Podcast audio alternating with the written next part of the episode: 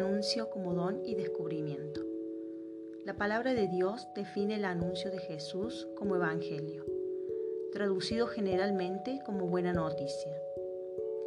El evangelio es un mensaje con poder y autoridad. Es una transformación verdadera de la realidad personal y social. Cuando el evangelio es proclamado con la eficacia original de la gracia, se produce un primer anuncio no solo cronológico, sino fundamentalmente existencial. Es el primer anuncio en sentido cualitativo, fundante, primordial y central. Es la iniciación al camino de la fe. Es también la reiniciación y la reevangelización de dicho itinerario, ya que tiene por objetivo proponer el mensaje nuclear del Evangelio a quienes no conocen a Jesús, a quienes habiéndole conocido se alejaron de él y a quienes creyeron que ya lo conocían suficientemente viven una fe rutinaria. El primer anuncio es también denominado kerigma, término que significa proclamación, y debe ocupar el centro de la actividad evangelizadora y de todo intento de renovación eclesial. El kerigma es el núcleo esencial del Evangelio, que posibilita el comienzo de la fe posee un carácter comunicativo y fundamentalmente auditivo. Es la palabra acción, la palabra eficaz que aparece en la Biblia. Jesús es el sujeto primario y principal del primer anuncio. Él es quien se hace presente en la persona de su discípulo, por la acción del Espíritu Santo, para que a través del testimonio y de las palabras del enunciador, otra persona o comunidad reciba la gracia del carisma. El primer anuncio, siempre enmarcado en el contexto de cada persona y comunidad, tiene entre sus componentes estructurantes los siguientes elementos. Un núcleo cristológico pascual, ya que el centro del mensaje es el Señor Jesús muerto y resucitado.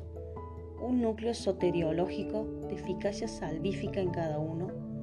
Un núcleo vincular, ya que el primer anuncio establece interpersonalmente la relación con Jesús como alguien, no como una idea, una norma, una ley religiosa o un personaje histórico. Un núcleo de sentido existencial, ya que a partir de la Pascua de Jesús se ilumina el misterio de la existencia humana, la vida y la muerte, el sentido redentor del sufrimiento y la plenitud del amor.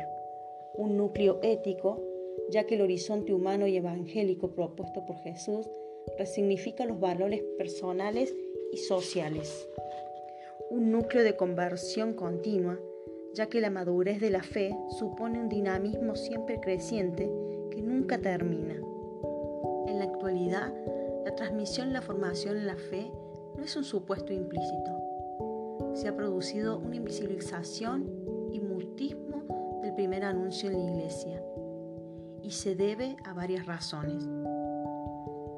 La cadena de transmisión testimonial e intergeneracional de la fe se encuentra en gran medida interrumpida, ya que las mediaciones interpersonales son cada vez más escasas.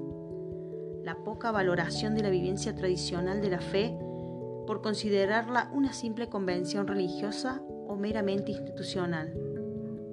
Las nuevas configuraciones de familia al sentirse muchas veces marginadas hacen que la fe ya no sea comunicada por la familia como su medio natural la ausencia de una cultura de inspiración cristiana, la visión sincrética y pluralista, incluso en el aspecto religioso en la que estamos inmersos, el cristianismo como una minoría cultural en muchas sociedades. Hay que superar las tentaciones contra el primer anuncio, desánimo, inercia, tristeza, indiferencia, pérdida del deseo espiritual resentimiento, negligencia, disminución de la capacidad misionera, falta de testimonio. Es preciso repensar el primer anuncio desde los nuevos contextos culturales y eclesiales. El primer anuncio surge cuando el interlocutor activo del mensaje logra el equilibrio entre lo implícito y lo explícito del anuncio de la fe, según la necesidad y la receptividad de su interlocutor. A menudo se critica que el lenguaje de la Iglesia es abstracto, técnico, magisterial, normativo, catedrático, moralizante y poco inteligible. Y aunque el Evangelio es el mismo hoy, ayer y siempre, su comunicación pastoral, sin embargo, requiere de nuevos enfoques y de una profunda creatividad para su transmisión, empleando lenguajes actualizados. El mensaje puede y debe ser comunicado de muchas formas y con distintas narrativas.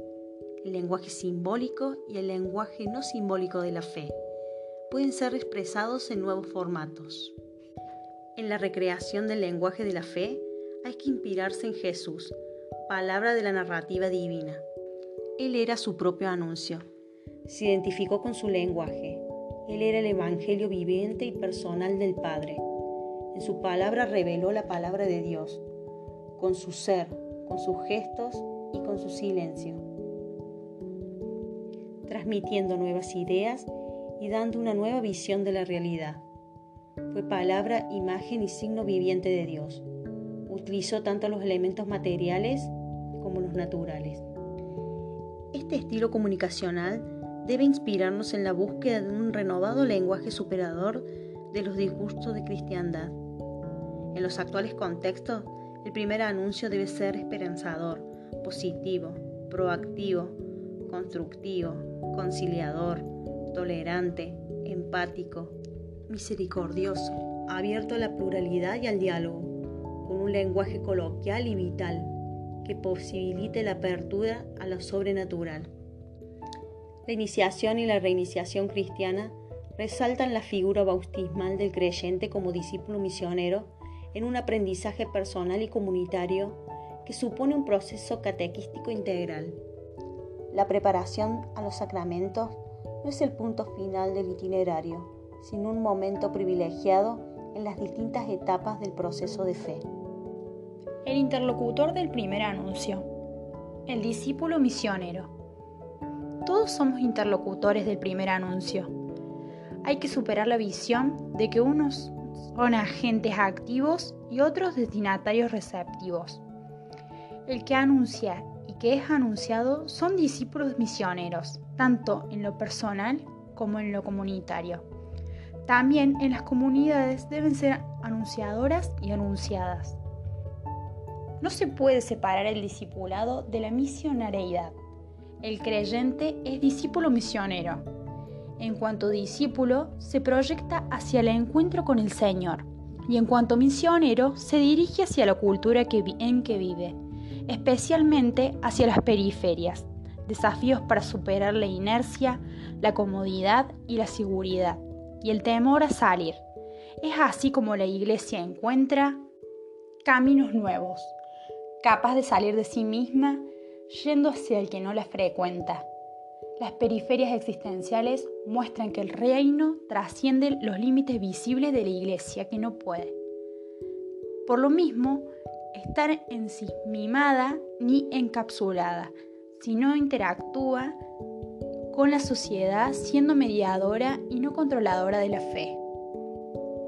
Ciertamente hay diversos perfiles de creyentes en nuestras comunidades. Mencionaremos solo algunos, los más comunes.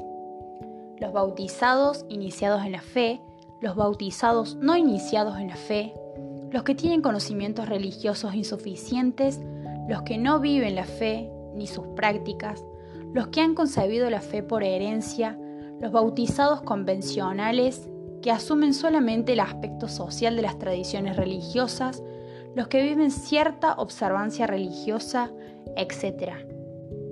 También están ciertamente los convencidos y los comprometidos con la fe, los iniciados y los reiniciados en la fe, los que sienten el silencio deseo de crecer, los que siempre están formándose, los que viven en coherencia con su fe y los creyentes testimoniales. Todos juntos conformamos la Iglesia, pueblo de Dios, cada vez que colaboramos, aunque sea de manera simple y discreta, el anuncio del Evangelio y nos convertimos en auténticos discípulos y misioneros. El discípulo misionero supera el espiritualismo, intimista desde la cercanía y el encuentro con los demás. El primer anuncio es clave de encuentro y cercanía que otorga un lugar protagónico a los laicos y permite superando el clericalismo, redescubriendo la identidad bautismal del sacerdoticio común de los fieles a partir de la corresponsabilidad misionera. El primer anuncio y las mediaciones eclesiales desde las cuales se transmite. El primer anuncio siempre requiere generalmente de mediaciones esenciales. Entre las más importantes podemos enumerar mediaciones experienciales, mediaciones personales, mediaciones testimoniales, mediaciones institucionales, mediaciones simbólicas, mediaciones existenciales, mediaciones generacionales, mediaciones sacramentales, mediaciones pastorales y mediaciones de la piedad popular. Es imprescindible para el primer anuncio la modalidad mediadora de la fe y de la Iglesia, ya que fundamentalmente el primer anuncio es la persona de Jesús, el Evangelio viviente que revela la pedagogía de encarnación, fundamentando la transmisión personal y vincular del primer anuncio siempre, de alguna forma, mediada. La espiritualidad del primer anuncio. La espiritualidad del primer anuncio se caracteriza por la conciencia de la misión. Anunciar el Evangelio es servir. El Espíritu Santo es el agente principal y nosotros sus instrumentos conscientes y libres. El ardor evangelizador. Es preciso conservar la dulce y confortadora alegría de evangelizar incluso cuando hay que sembrar entre lágrimas. El testimonio auténtico es condición esencial para evangelizar. De lo contrario, toda acción corre el riesgo de hacerse vana e infecunda. La vinculación con la tradición viva de la Iglesia. El ministro de la palabra es heredero de la tradición de la Iglesia, anunciando lo que se ha recibido.